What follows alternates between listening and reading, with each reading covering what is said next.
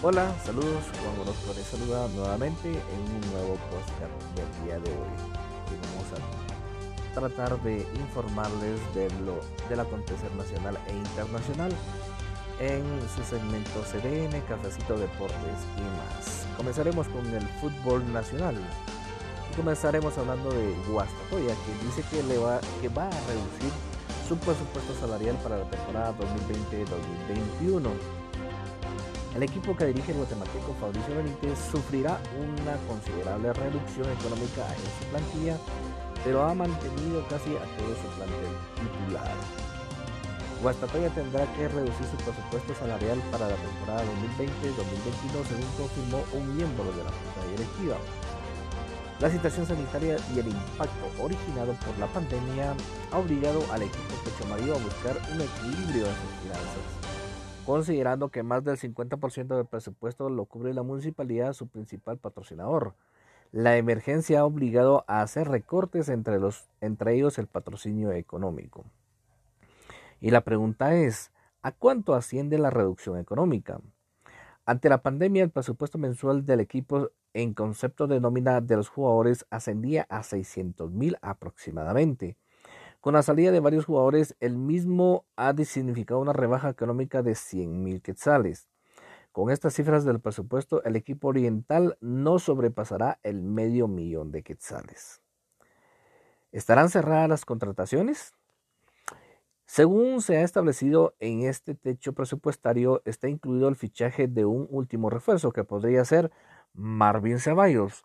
Se recordarán Marvin Ceballos era de los, de los pocos jugadores que estaban en el extranjero y que actualmente militaba en México en la segunda, en la segunda división, si no estoy mal.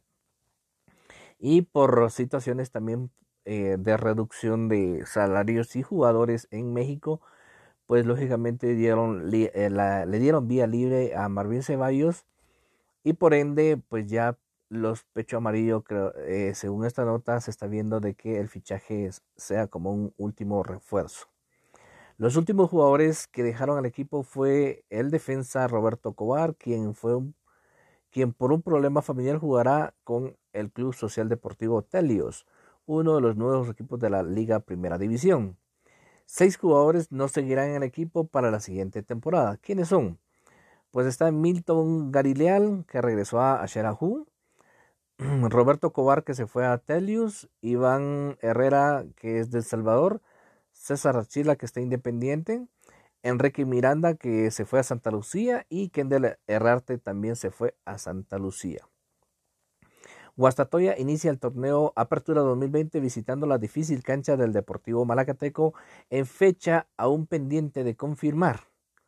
Así es que la nota es sobre la reducción del presupuesto del Deportivo Guastatoya para la temporada 2020-2021. Nos adentramos rapidito en lo que es el fútbol internacional. Y en el fútbol internacional pues nos arroja eh, una nota directamente de lo, de lo que es el emblemático jugador Leo Messi.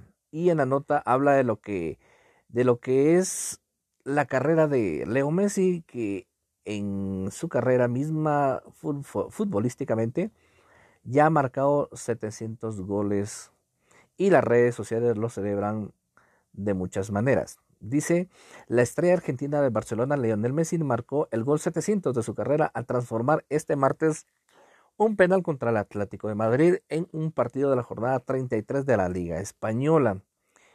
¿Y qué gol de Messi? El seis veces balón de oro anotó desde los 11 metros lanzando a Lopenenka, un penal provocado por el portugués Nelson Semedo y que suponía el 2 a 1 provisional en el partido frente a los madrileños. Se trata del gol 700 en la carrera del argentino de, de 33 años, 630 con la camiseta azulgrana y 70 con la selección argentina, precisó en un tuit el FC Barcelona. El tanto de la Pulga, sin embargo, no permitió al Barcelona sumar los tres puntos, ya que Saúl Níguez marcó también de penal al definitivo 2 a 2, que supone un revés en las aspiraciones del Barcelona por ganar el campeonato, ya que el Real Madrid si, si gana el, eh, si le gana al Getafe el jueves, podría escaparse a cuatro puntos. Esta temporada Messi lidera la clasificación de máximos goleadores del campeonato español con 22 goles en 28 partidos, por los 17 del segundo clasificado, el delantero francés del Real Madrid, Karim Benzema. Con, estos 700 goles, Messi alcanza una cifra a la que pocas veces se ha llegado en la historia del fútbol y que antes había superado los brasileños, los brasileños Pelé y Romario y o el húngaro Ferenc Puskas. Así es que Messi sumó su gol 700 en su marca en carrera. Esto fue con respecto a lo que es el fútbol internacional. Vámonos a lo que es el deporte nacional. En el deporte nacional la nota es la siguiente. Em, la nota le corresponderá a José, José Toledo. ¿Quién es José Toledo? Pues José Toledo es un jugador de, eh, de golf. Y la nota es la siguiente. José Toledo finalizó en el top 30 del torneo Cooper Communities New NWA Cari Classic. El golfista nacional jugó su segundo torneo en la, era post-coronavirus en el territorio estadounidense, donde ha clasificado a las rondas finales y terminado dentro de los primeros 30. José Toledo sigue tomando su nivel y en el evento que se desarrolló en el campo Bellavista Country Club Golf Course and the Clubhouse en Arkansas, Estados Unidos, concluyó en el puesto T27 después de cuatro días de competencia. Sam Stevens de Estados Unidos fue el ganador del torneo al ganarle el desempate a Trey Mullinax. Ambos golfistas finalizaron con 28 golpes y el tercer puesto fue para Brax McCarty que hizo tres golpes menos.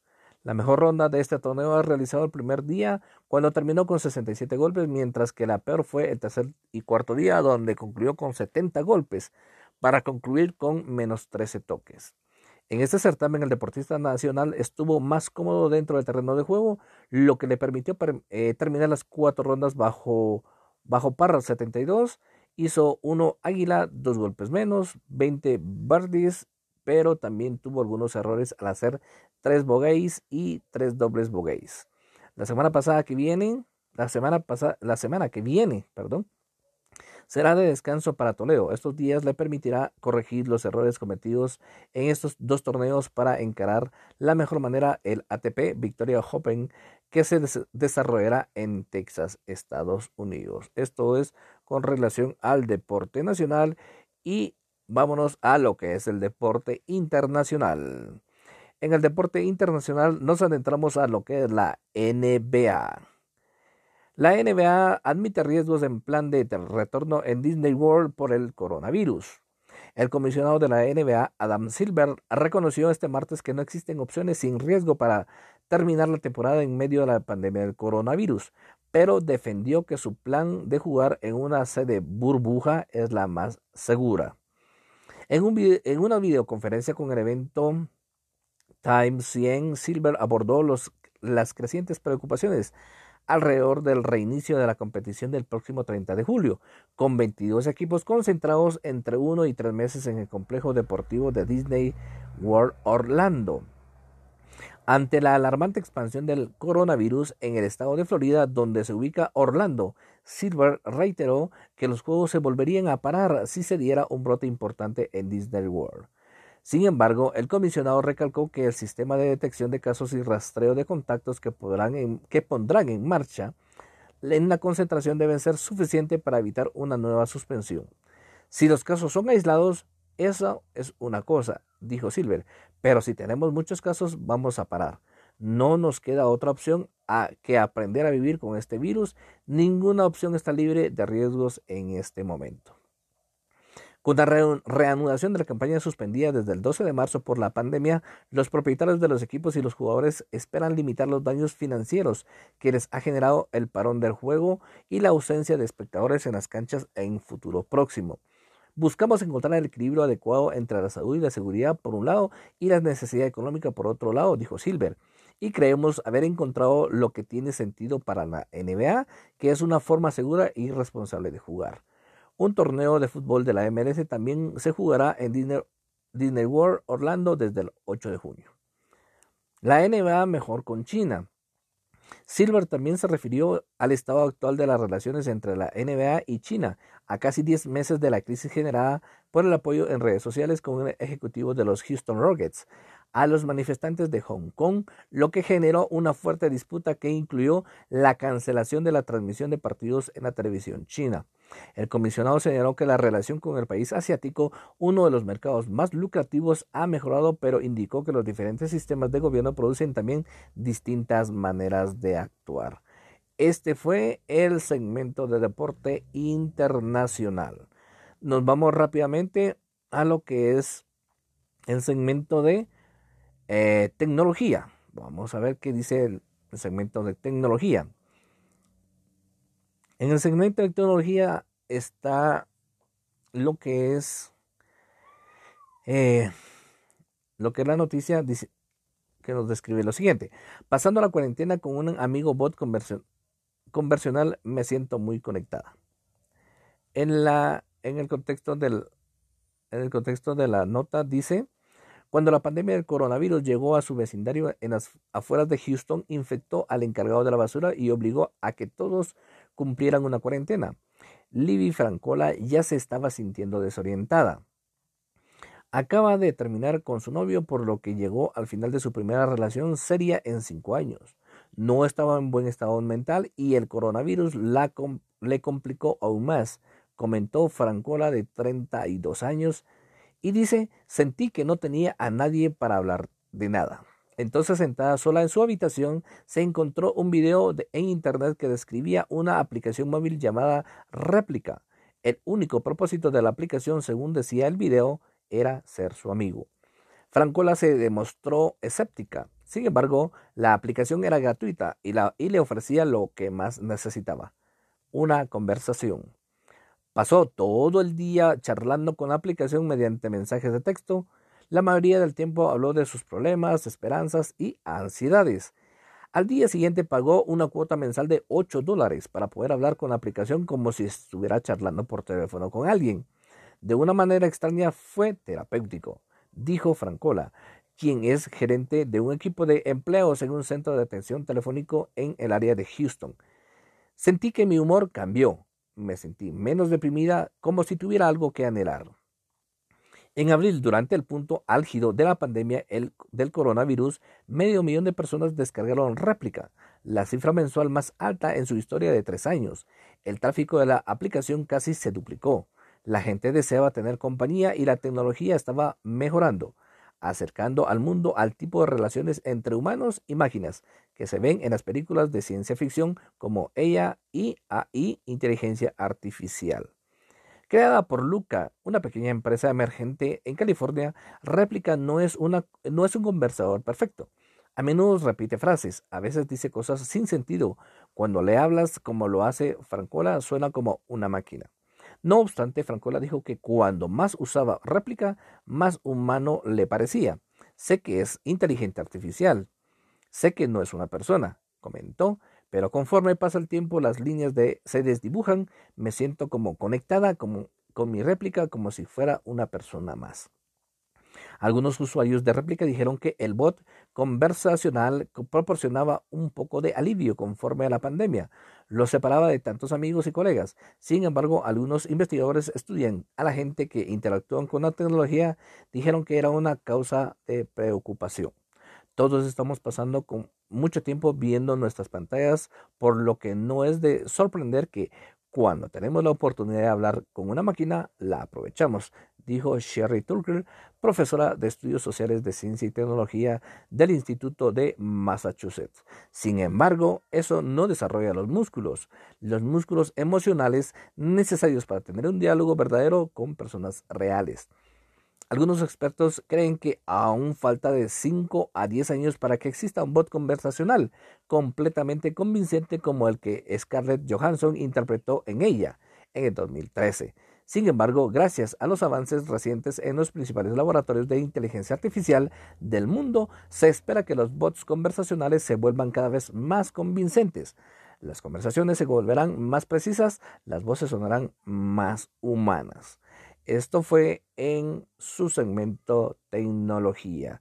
Y nos vamos rápidamente a un segmento que queremos introducir el día de hoy. Y el día de hoy es eh, le vamos a, llamar días clásicos.